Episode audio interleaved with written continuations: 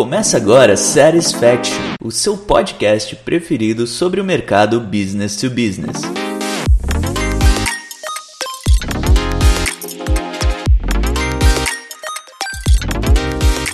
Olá, olá, bem-vindos a mais um Satisfaction, onde falar sobre o universo B2B nunca foi tão agradável. E para esse nosso segundo episódio, vamos falar sobre os primeiros passos do cliente, aonde a gente quer responder a pergunta aqui: é possível gerar valor e receita?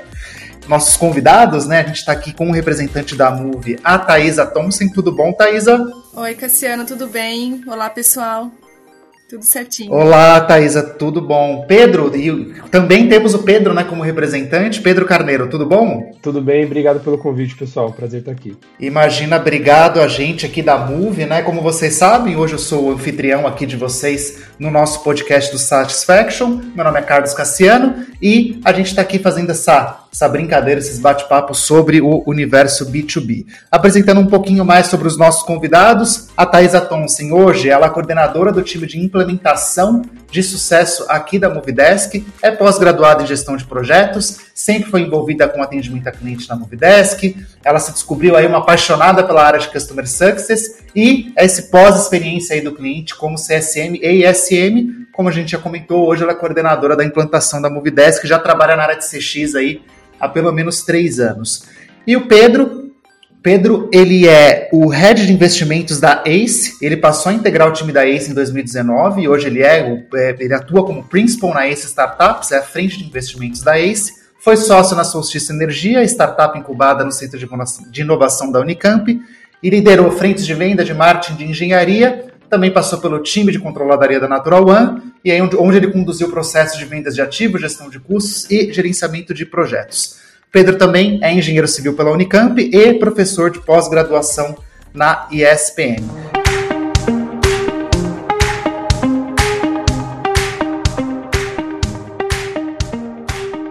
a gente tem esse momento muito especial, que é o momento de onboarding de um cliente, onde ele entendeu aquela percepção de valor, viu que aquela solução SaaS vai atender a empresa dele ou vai atender ali a necessidade dele de algum momento, e agora aquele momento de primeiros passos, né? Gente, para vocês, vou começar pelo Pedro. Qual é a importância desse momento dos primeiros passos de um, de, de um, de um cliente dentro de uma jornada SaaS B2B? Legal, Cassiano. É, aqui na ACE a gente está hoje com mais de 60 empresas, né? E muitas delas são SaaS B2B. E, e, a gente vê que na maioria delas, todo momento de troca de mãos, né, entre um cliente de o time de vendas para o time de onboarding e de CX, ou depois de CX para um suporte, etc. Todo esse momento de troca de mãos ele é muito complexo, né? Porque você tem expectativas uhum. e um relacionamento que foi gerado antes é, e isso acaba tendo um, um, certo atrito e o processo precisa estar tá bem, bem montado. Só que quando você faz isso muito bem, ou seja, quando você tem uma transição que é simples para o cliente, que mantém a confiança, o resultado ele vem não só imediatamente, mas vem a longo prazo também. A gente, a gente costuma acompanhar muito aquelas métricas né, de, de SaaS, e a gente consegue ver que com algumas uhum. mudanças no onboard, na experiência do cliente, você vai melhorando é, a, a, saúde do produto e do processo como um todo. Planta cedo para colher lá na frente em relação à receita também, né? É isso aí. Legal. E para você, Thaisa, esse momento, assim, hoje até na, na coordenação que você tem do, do time de implementação, como é que é esse momento para o cliente, né? Como ele está se sentindo ali, acabou de comprar, como é que é essa primeira percepção que ele uhum, tem? Legal, Cassi. Então, aqui na Movidesk nós temos a premissa de que o onboarding é realmente a porta de entrada, é o bem-vindo para o cliente, né? Então, ele, ele, quando ele comprou o nosso, o nosso, uh, o Movidesk, ele, ele estava lá com uma expectativa, né, de, de utilização, de como é que ele ia utilizar. Ele sabia ali um pouco o que, que poderia ajudar, o que, que iria ajudar ele, né, nesse processo de aquisição do Movidesk mas é o onboarding mesmo, nossos consultores, que nós chamamos de consultores de implantação, que co conseguem mostrar exatamente aonde a gente consegue entregar valor, né? Então, realmente é essa porta de entrada. E como o Pedro comentou, realmente, assim, é, é essa questão do longo prazo, da entrega do valor para o cliente, ele ele realmente ele se, se destaca posteriormente é, e nós temos muita, muitas provas disso quando a gente realmente questiona o cliente depois lá em CS, né? O que, que o Movidesk ajudou com, no processo dele, aonde que a gente conseguiu entregar valor e ele cita muita coisa assim, ah, eu não sabia que o Movidesk podia fazer isso por mim e o consultor de implantação me provou isso, me mostrou a forma de usar, uma forma diferente do que eu estava imaginando. Então, normalmente o cliente ele, ele comprou ali o, o, sistema porque ele, ele precisa de. Ele tá com uma dor, né? Ele, se ele comprou um porque ele tem uma dor ali no atendimento dele, mas aí com essa consultoria do onboarding, com esse consultor conversando com ele ali um mês, ensinando ele a utilizar, ele consegue abrir mais ainda esse leque de, de soluções, né, que a gente consegue entregar. Então, de fato, assim, a gente percebe muito claramente que um onboarding bem feito, um onboarding bem estruturado, ele consegue sim é, entregar o valor e fica entregue durante toda a jornada do cliente, não só ali no processo, né, inicial. Legal. É, o Pedro também comentou da, dessa questão dessa passagem de bastão né, de, de vendas para marketing. Vou pensar no, na jornada do funil, né? Eu tenho marketing, aí marketing passa o bastão para vendas, vendas passa o bastão para o time de implantação ou não, né? Dependendo da, da, do modelo de negócio que você tem. E aí, Thay, é, quais são as principais dificuldades? Assim, a gente entende que o mundo SaaS B2B, a gente acaba é, vendo muito material, a gente acha que pô, tudo é muito bonitinho, tudo funciona perfeito, assim. É, hoje, quais são as dificuldades que a gente às vezes enfrenta nessa passagem de bastão? E depois eu replico essa pergunta para o Pedro também. Legal, ótima, ótima pergunta, Cássia.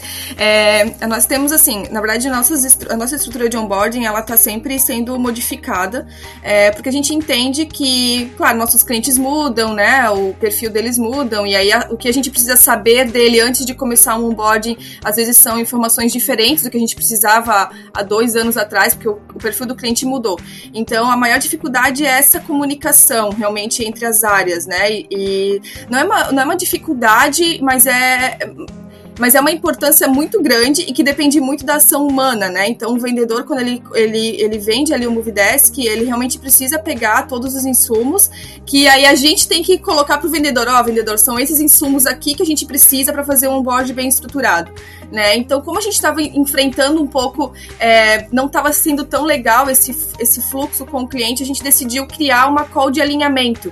Então, o vendedor uhum. é, conversa com o cliente, é, explica todo o Movidesk, faz a parte dele mesmo, que é de vendedor, de, de, de brilhantar ali os olhos do cliente quanto ao Movidesk. E nós decidimos colocar uma call de alinhamento também dentro de onboarding, antes de começar as calls de implantação, é, para reafirmar aquilo que ele já tinha conversado com o vendedor, assim. Então a gente não fala para ele, cliente, você tem que repetir tudo novamente para mim. Não, não é isso. A gente fala, olha, vi aqui que você é, gostaria de colocar esses módulos aqui no Movidesk. Me explica um pouquinho melhor é, qual que é a tua dor quanto a isso e por que, que você decidiu colocar esse módulo. Aí com isso a gente consegue estruturar todo o onboarding do cliente e a comunicação fica mais fluida.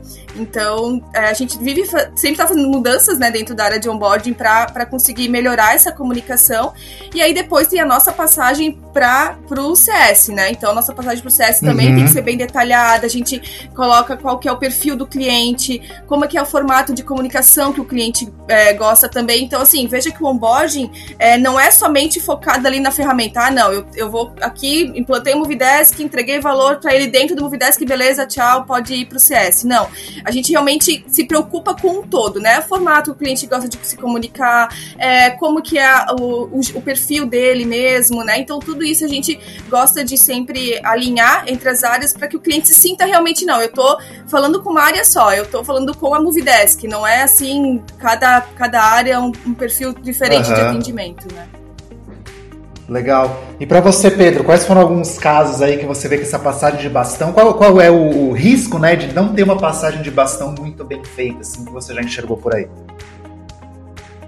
É, acho que o, o, principal é o que a gente chama de efeito Disney, né? É, a gente quer ao máximo manter a ilusão e o encantamento do cliente e deixar ele é, em, em, uma única é, passagem e jornada, né? Quando você e aí eu acho que a, a Thaisa comentou muito bem. Quando você é, tira o, o foco do cliente e coloca o foco na etapa e no produto, ah, eu vou fazer o onboard, eu vou fazer a implementação, eu tenho um checklist aqui de tudo que eu preciso ensinar para ele e pronto, acabou. É, você acaba segmentando demais a jornada e aí você tem aqueles lapsos que o cliente percebe que aquilo não é voltado para ele, ele está funcionando dentro de uma máquina e de um processo né, de, um, de, uma empresa em volta. É, então, acho que esse é o principal momento aqui em que, se você faz a comunicação interna, e, e de novo, né, eu acho que foi, foi muito bem colocado, é, é e o, cliente precisa passar a mesma informação duas, três, quatro vezes, e a gente tem contra-exemplos incríveis aí, desde plano de saúde até é, banco é, tradicional, em que ninguém conhece uh, o, o, seu problema e precisa começar tudo de novo. É a mesma coisa em, em SaaS B2B, né? Eu acho que você conseguir trazer mais essa atenção e esse cuidado com o cliente faz muita diferença. Só que isso gera uma, um problema operacional lá dentro, né? Como é que você constrói um processo que isso aconteça de forma recorrente e confiável, né? Para você não deixar nenhuma é, é, etapa escapar aí no processo. Uhum. Legal. Thaís, você quer complementar algum ponto nesse Sim, aspecto? É, exato. É, eu, eu, gostei muito dessa fala sobre uh, criar a jornada. É, a gente cria, né, tem empresas que criam jornada olhando para o processo ali e não para o cliente. Isso é uma preocupação muito grande que nós é, de onboarding temos, assim, é, de colocar metas, de colocar, de criar mesmo uma jornada, um SLA, enfim, é, baseado no cliente, não baseado na gente, né? Não olhando para nós, mas olhando para o cliente. Então isso é uma preocupação bem grande, realmente realmente que nós temos e que toda empresa é, de uma área de CS deveria, deve ter, né? Essa preocupação de, de olhar realmente para o cliente, assim. E, enfim, só queria complementar realmente a, a importância disso, né? De criar toda a estrutura olhando para a necessidade do cliente e não somente para a necessidade da área, né? Ou da empresa. Não, faz total sentido, assim. Acho que é, o Pedro que vive bastante incubadora, né? Tem, tem muitos esses momentos das empresas, né? De startup, de scale-up e e é, é algo que eu, que eu já observei bastante, principalmente em empresas que já passaram desse momento de startup, já provaram o mercado, tem um produto um pouco mais sólido. É, é a criação natural de silos, né? A gente até, né, Thay, passou isso aqui um pouquinho na, na, na Movidesk, a gente ainda tem um pouco de reflexo disso, uhum. mas em startup faz sentido os times trabalharem um pouco em silo, porque a empresa é pequena, tem lá 20 funcionários, 30, é, cada um vai resolvendo ali as coisas do dia a dia, mas conforme for escalando, é, naturalmente dentro da empresa muitas vezes você tem esses silos onde as, a, as equipes trabalham de uma maneira diferente. É, só que o cliente acaba tendo essa percepção também, tem essa jornada meio quebrada, né? essa, essa expectativa meio quebrada. É, então, é, eu queria entender de vocês essa percepção dos times, assim. É, como que vocês, quais são as melhores práticas que vocês acham que a gente pode fazer é, para os times internos começarem a conversar mais, não, mas não só no processo, mas também entender que essa jornada é única e fluida para o cliente como um todo? Posso começar aqui. É, acho que um, um, dos pontos que a gente vê bastante conversando com os empreendedores, e, e, a gente fala né, como melhorar o onboarding, CX, etc., como se fosse uma verdade absoluta e como se fosse óbvio que a gente deveria estar tá colocando muito mais energia e mais estrutura nisso e etc. Só que é, o, o, grande dilema do empreendedor é que isso é, é, custoso, desde dinheiro até treinamento, até você trazer uma pessoa que seja mais transversal, que consiga olhar mais de longe. E eu acho que tem o equilíbrio entre as duas pontas, que é quando você faz essa jornada mais integrada, você é muito mais eficaz, mas você é muito menos eficiente. Uhum. Né? Quando você tem o processo que ele é bem verticalizado nos silos, né, que o Cassiano estava comentando, é, ele é mais eficiente, você consegue crescer mais rápido, você consegue atender mais gente, etc. Só que a qualidade da experiência vai cair, e aí você vai ter esses lapsos aí que a pessoa ela vai sair do, do encantamento.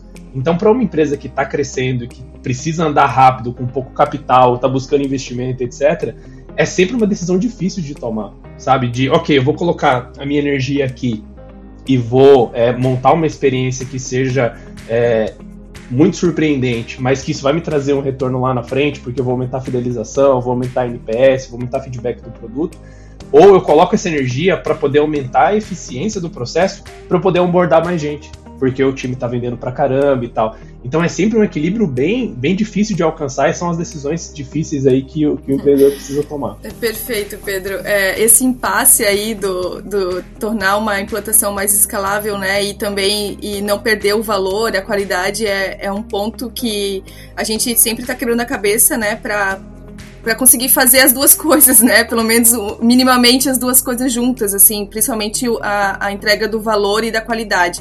Porque a gente percebeu que uh, são perfis de clientes, né? Então nós tínhamos um perfil de cliente que não adiantava a gente querer fazer algo mais é, estruturado e, e mais é, escalável e tudo mais, assim, vamos implantar mais e, e né, é, sem, sem ficar muito ali com o cliente e tudo mais, fazer uma, um, realmente uma implantação mais tech touch, algo nesse sentido, assim, porque o nosso cliente aí começou, é, a gente começou a entender que o nosso cliente não era o perfil dele, ele precisava realmente ter um, um contato mais high touch, mais próximo mesmo, né, e tudo mais, então, aí vamos lá, vamos dar uns passinhos atrás aí, vamos, vamos, vamos ver isso novamente, né?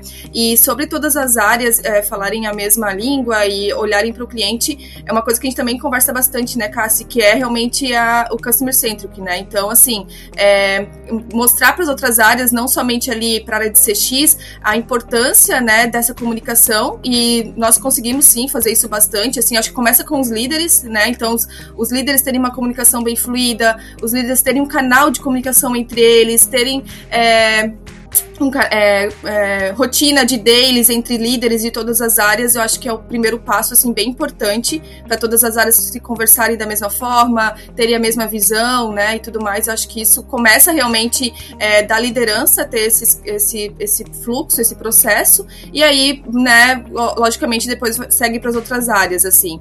Então, se eu pudesse dar uma dica é isso, assim, começar a, a liderança ter essa comunicação mais é, diária, assim, ou quinzenal, enfim, como for mas ter uma comunicação, né, bem próxima, e aí depois isso passa para os é, funcionários e tudo mais, né, para os agentes aí das operações.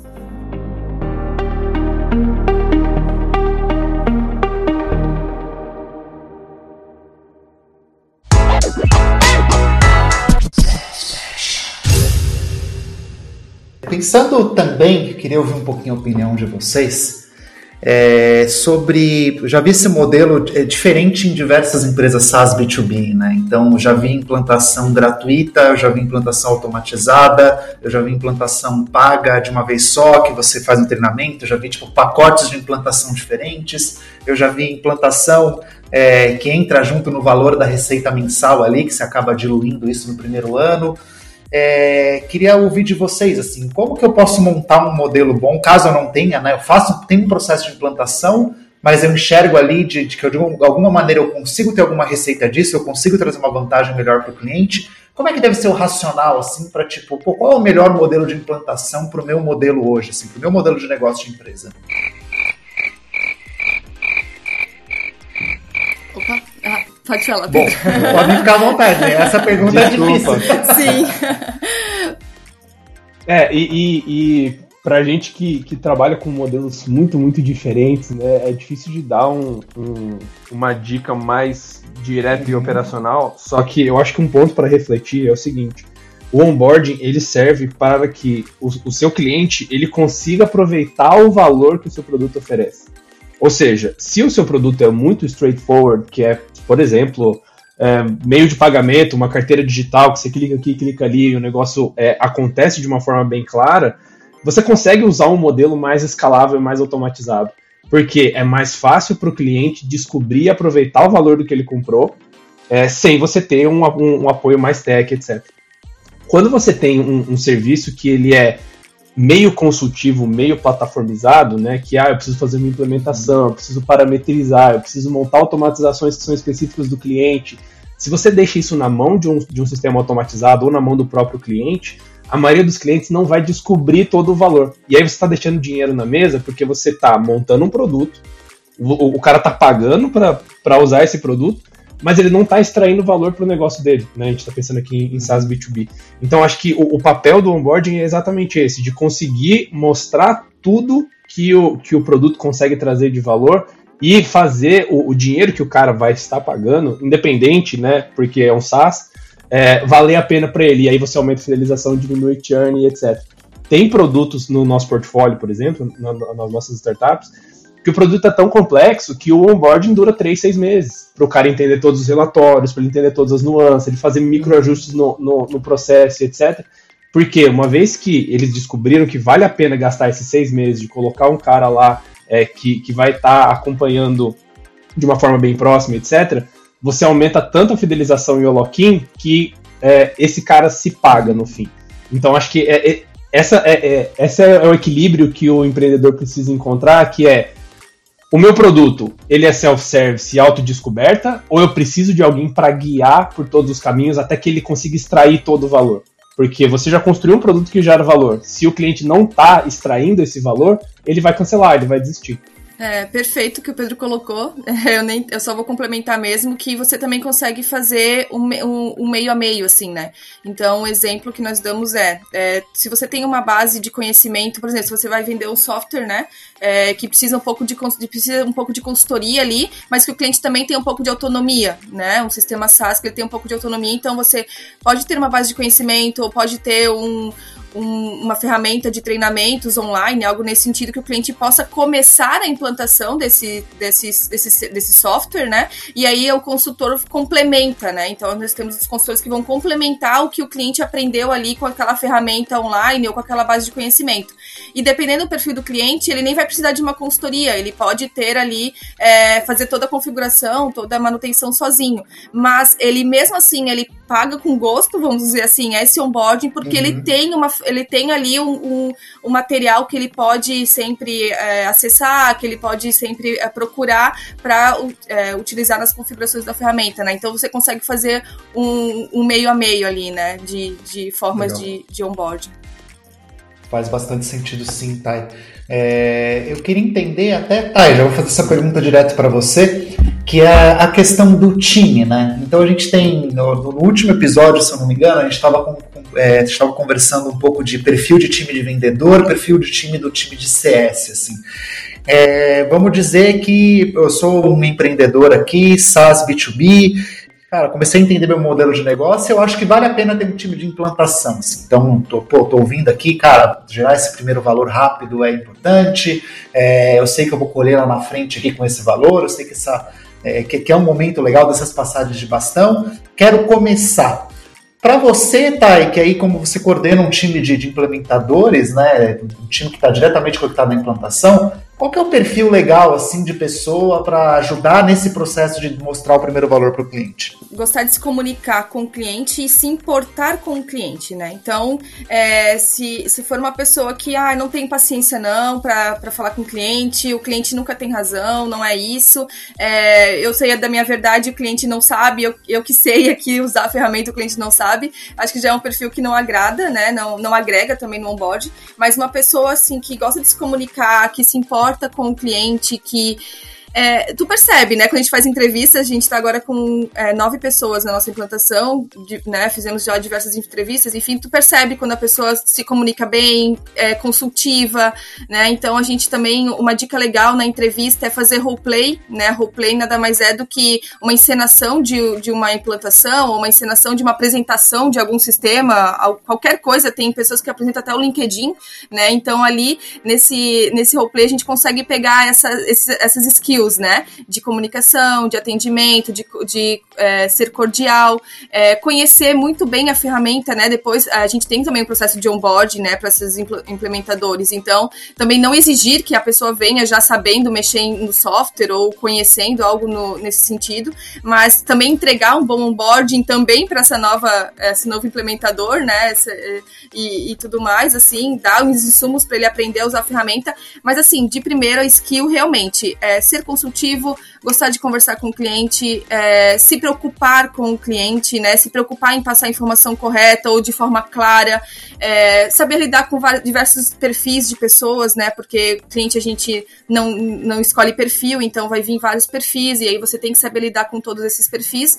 E eu acho que a principal skill é essa, Cassi, realmente, assim, né? Depois, parte técnica, é, como diz a nossa head Geis, a parte técnica a gente ensina, a gente dá as ferramentas e insumos. Agora, a parte pessoa realmente é, é bem importante, bem importante mesmo.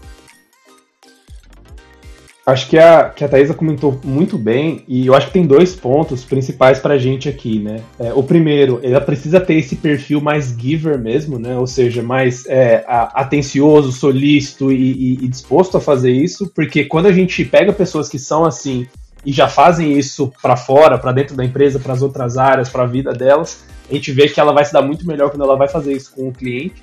E eu acho que tem um outro fator aqui que é bem importante, é a gente conseguir encontrar na, na pessoa uma proatividade para poder brigar contra o processo interno, quando o processo interno for a, contra o cliente.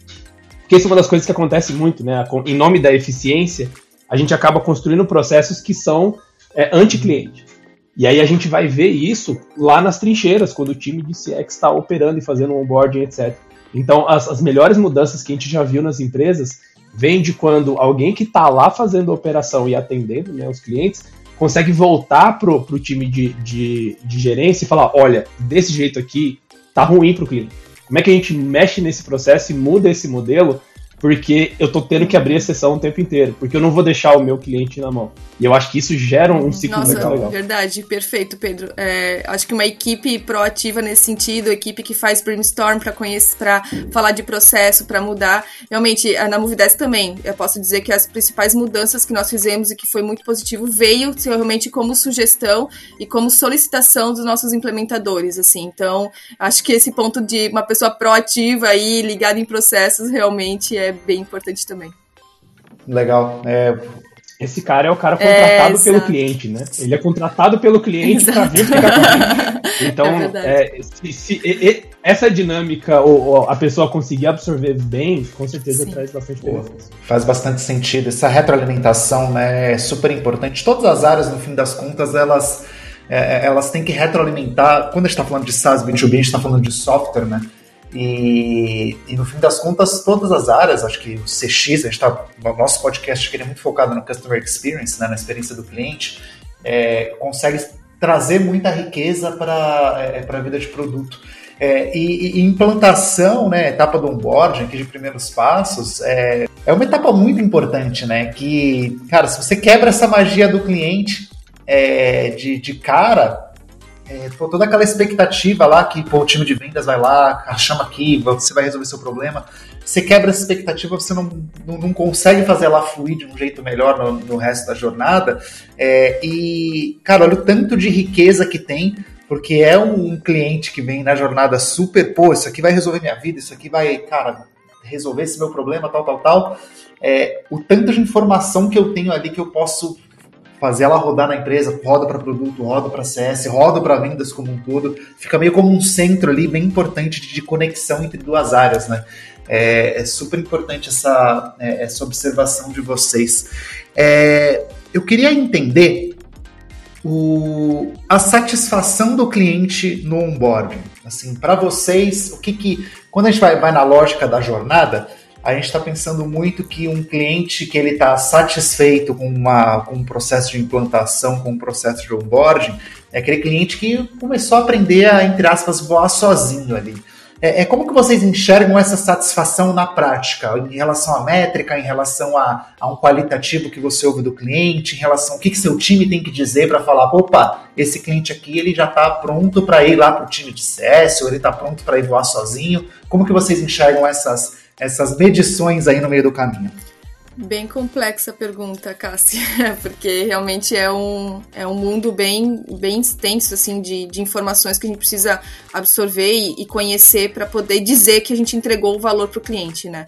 É, então, assim, a, a, na Movidesk a gente tem um tempo de implantação, que é de 35 dias, mais ou menos, né? Então a gente tem esse SLA, que inclusive, na verdade, nem estamos mais olhando tanto para ele, estamos mais olhando mesmo para a necessidade maior, assim, porque o nosso perfil de cliente está mudando, né? Como eu comentei no começo da nossa conversa.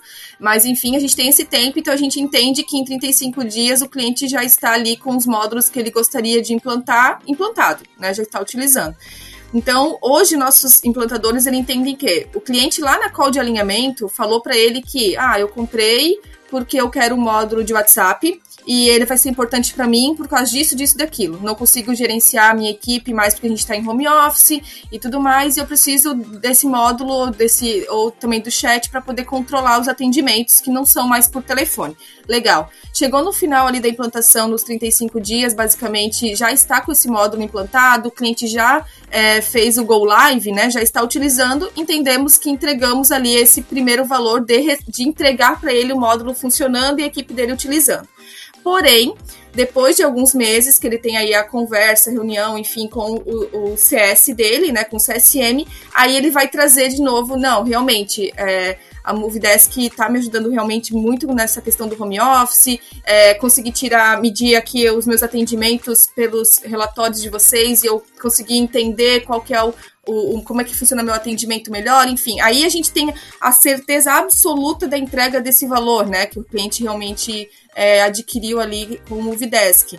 Então, hoje a gente faz mais ou menos dessa forma. A gente tem uma comunicação também muito próxima com os CSMs, então, é, se um cliente comenta algo nesse sentido, eles também nos informam, então a gente sabe, opa, legal, entrega, realmente o cliente está tá feliz ali com, com a entrega, né? Então, hoje na prática, por isso que eu digo que é bem complexa a pergunta, porque né, como medir tão rápido assim a entrega do valor, porque quando a gente fala de um sistema SaaS, no caso do, do Movidesk, um sistema de atendimento, que ele precisa de algum um mês, dois meses para conseguir gerar um relatório, que daí traz todos os resultados para ele do atendimento, durante o onboard é um pouco mais difícil de ter esses números, né? Então, eles normalmente ele vem depois com a equipe de CSM. Para você, Pedro, como é que você enxerga essas medições no meio do caminho aí? É, é um dos, dos, paradoxos mais bacanas, né? Quando a gente fala de SaaS B2B, que é eu quero entregar uma experiência personalizada, incrível, completamente customizada um milhão de vezes, né? Para um milhão de clientes. E aí você tem essa, esse paradoxo entre fazer algo personalizado e fazer um negócio gigante, né? E aí as coisas lutam entre si.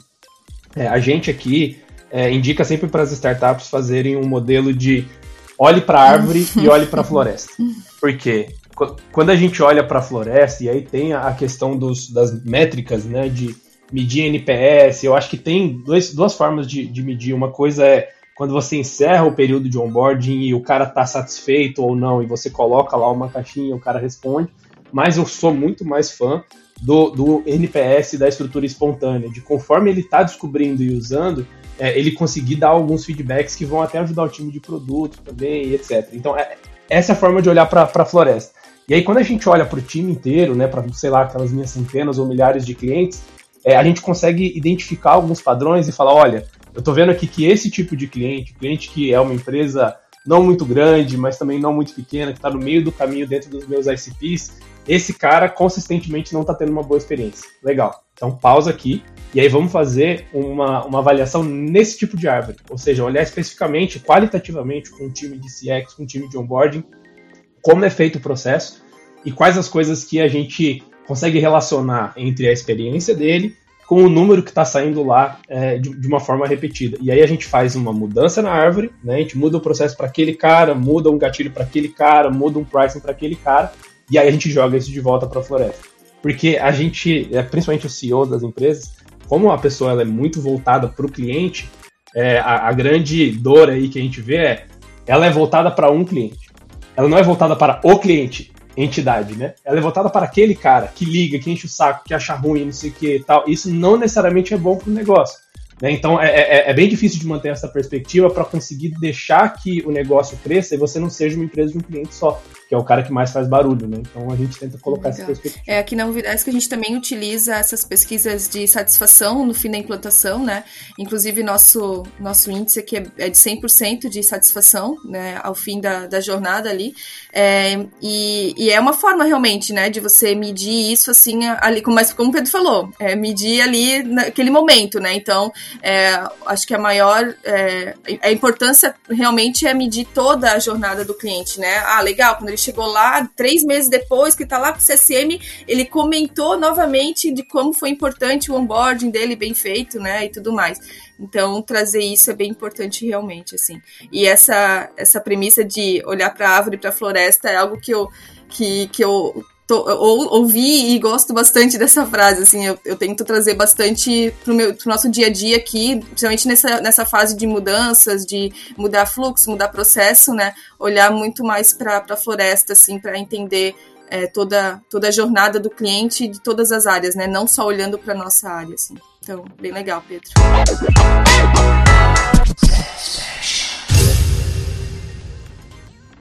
Tem, tem um mito, gente, que pensando em diversos, diversas jornadas SaaS B2B aí que eu vi na minha vida, é, e que geralmente tem a, a galera do, do CS, a galera da implantação, sempre falando assim, pô, tem que ter onboarding automatizado, né? Aí a gente vai lá e pergunta, né, como é que é, né?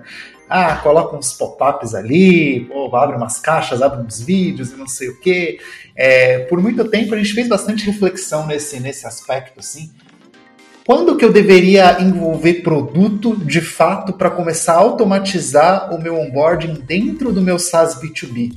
É, essa é uma pergunta que eu acho que eu não tenho muita resposta. Assim, eu já vi muita, é, muitos cenários diferentes, assim, mas eu queria ouvir um pouquinho de vocês do tipo, cara, quando eu começo a automatizar, quando eu mexo alguma coisa dentro do meu produto, que aí de fato eu sei que vai aliviar ali, ou que vai. Eu, eu gosto dessa frase que você traz, Pedro, do é, a gente vai ser customizado para milhares de clientes, né?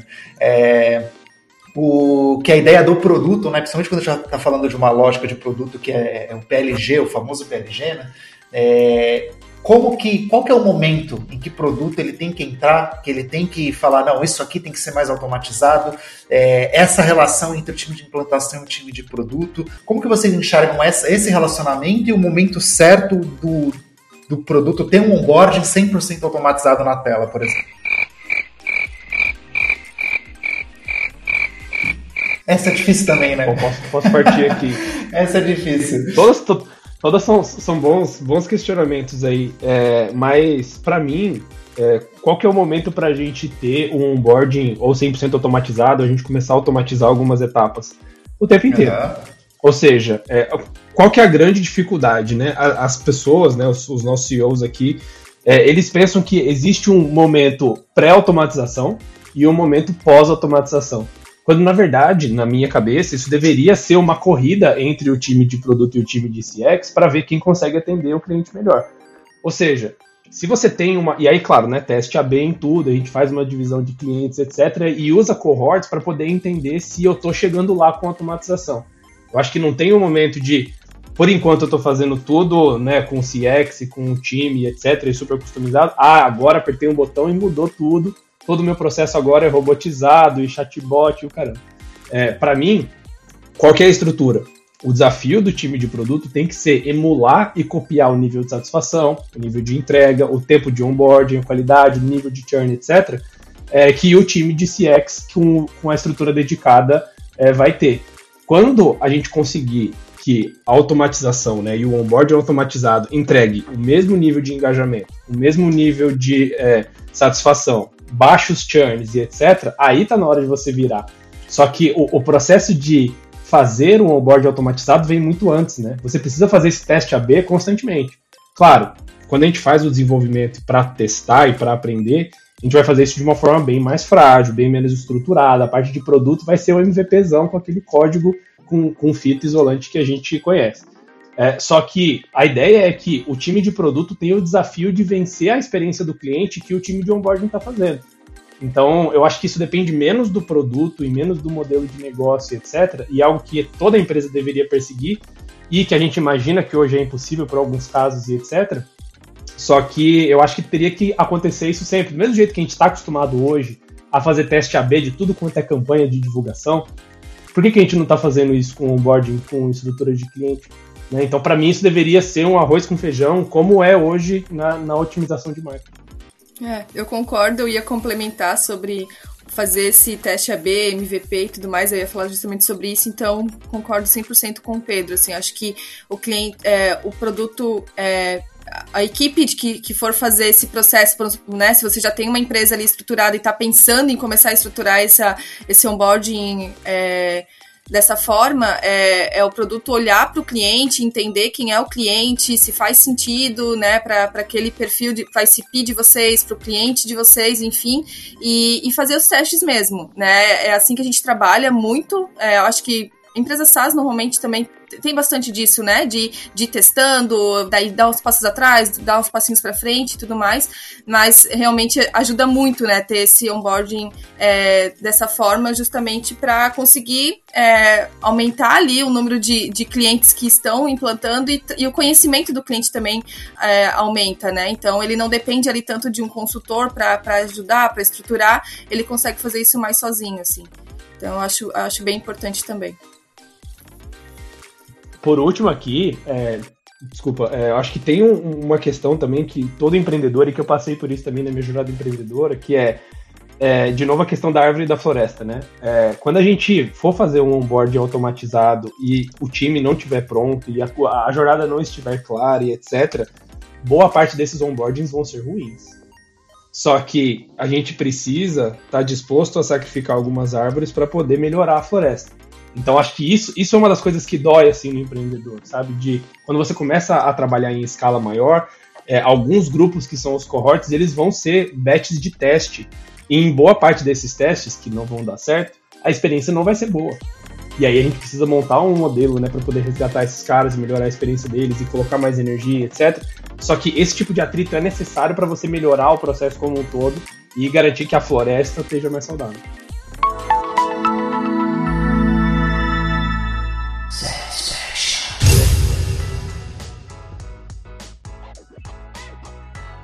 Mas é o momento do jogo aqui da, da dos fatos, né, das mentiras e das verdades.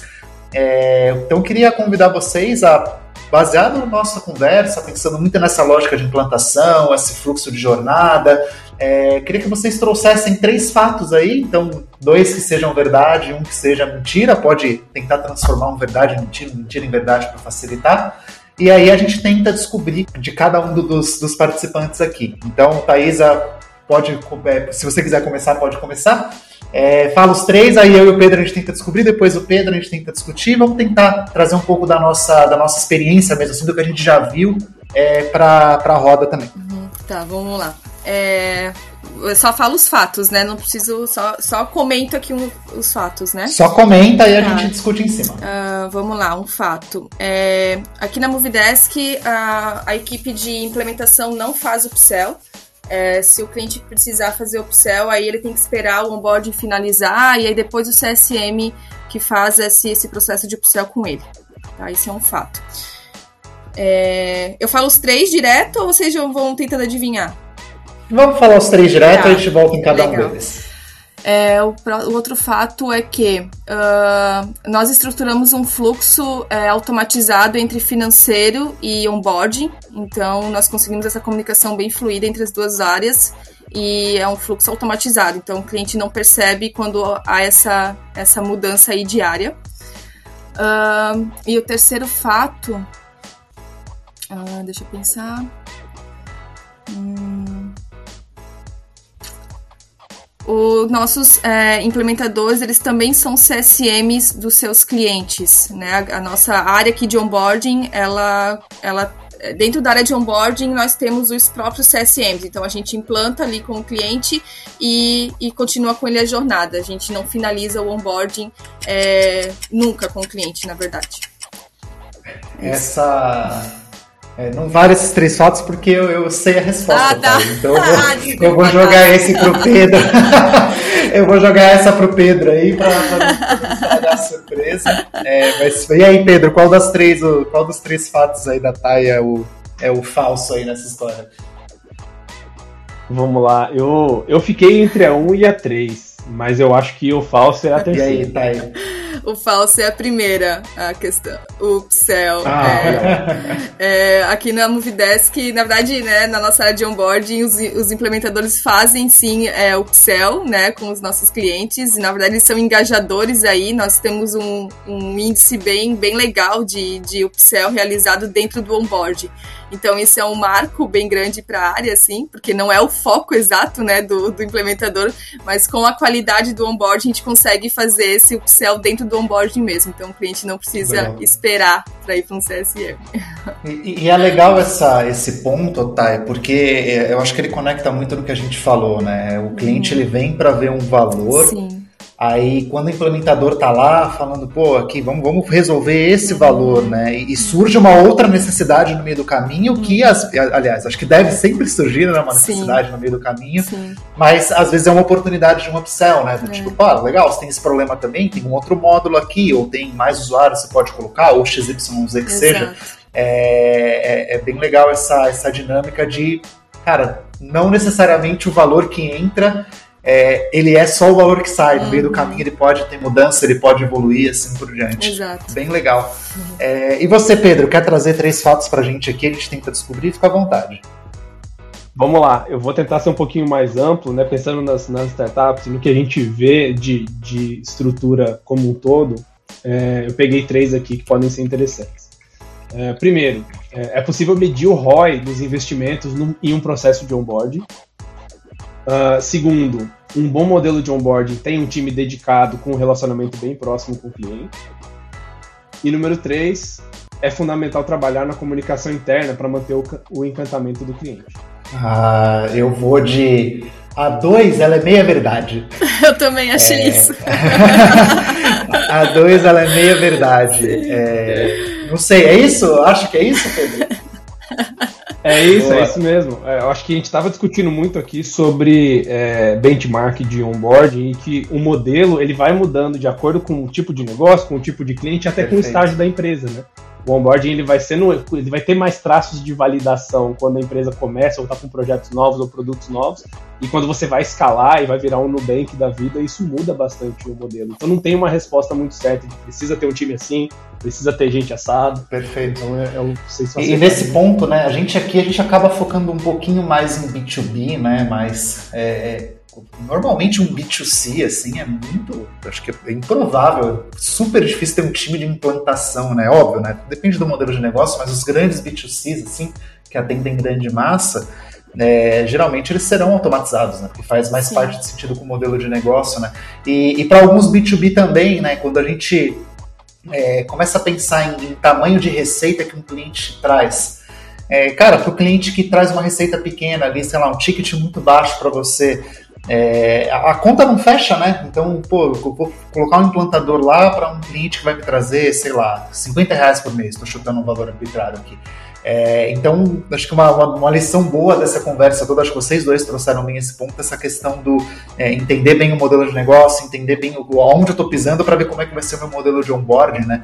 Então, eu gosto dessa frase aí porque às vezes as pessoas querem sair correndo e falar, cara, eu vou colocar um time de implantação aqui porque eu fiz um benchmark, eu vi que a galera lá faz, tal, tal, tal, mas aí você vai ver o ticket é 5, 6, 10 vezes maior, é, tem, conseguem colocar uma camada de custo nessa implantação, então é, é, super delicado esse equilíbrio aí, acho que a palavra que surgiu bastante aqui foi essa questão do equilíbrio, é, tentar encontrar bem um, um meio, um meio termo para a realidade do seu negócio. Isso mesmo, Cássio. Boa. Gente, eu queria de coração agradecer vocês. Acho que o papo hoje foi bem legal. É, muito, muito obrigado, Pedro. Os seus insights aí, seus inputs foram é, foram insights, inputs, né? Palavras bem, bem americanas. é, todos os seus apontamentos, as contribuições que você trouxe aqui para a gente foram, foram muito boas, foram muito positivas. É, inclusive, você, eu acho que é o primeiro, é, o primeiro convidado que veio com essa visão mais de, de incubador, ou com essa visão mais de olhar mais o macro e, e olhar várias empresas ao mesmo tempo. Então, foi bem legal você trazer essa visão de, de, é, de empresas diferentes, né? De momentos diferentes. E então, muito, muito obrigado, Pedro, pela participação. E queria agradecer também a Thay, que já, já é da casa aqui, a gente está sempre se encontrando pela, pela, pelas reuniões. É, obrigado, Thay, pela participação, trouxe um pouquinho mais da realidade aqui da Move, mas também a gente consegue cara, transmutar isso para outras realidades e consegue gerar um pouco de, de reflexão em cima desse tópico. Então foi muito rico mesmo, agradeço em nome da Move. Obrigado, Pedro. Obrigado pelo convite, pessoal. Curti bastante aqui a discussão. Sou bem fã do trabalho de vocês aí. Vamos manter contato.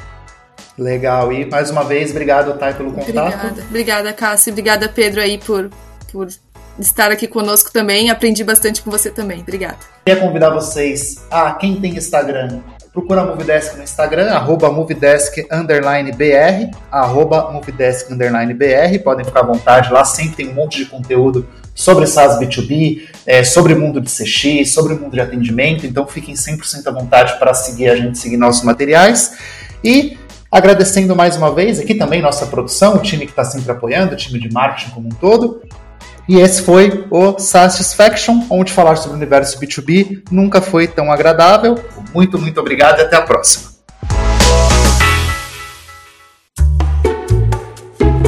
Este programa foi produzido pelo Na Pauta Podcast. Suas ideias sempre no ar.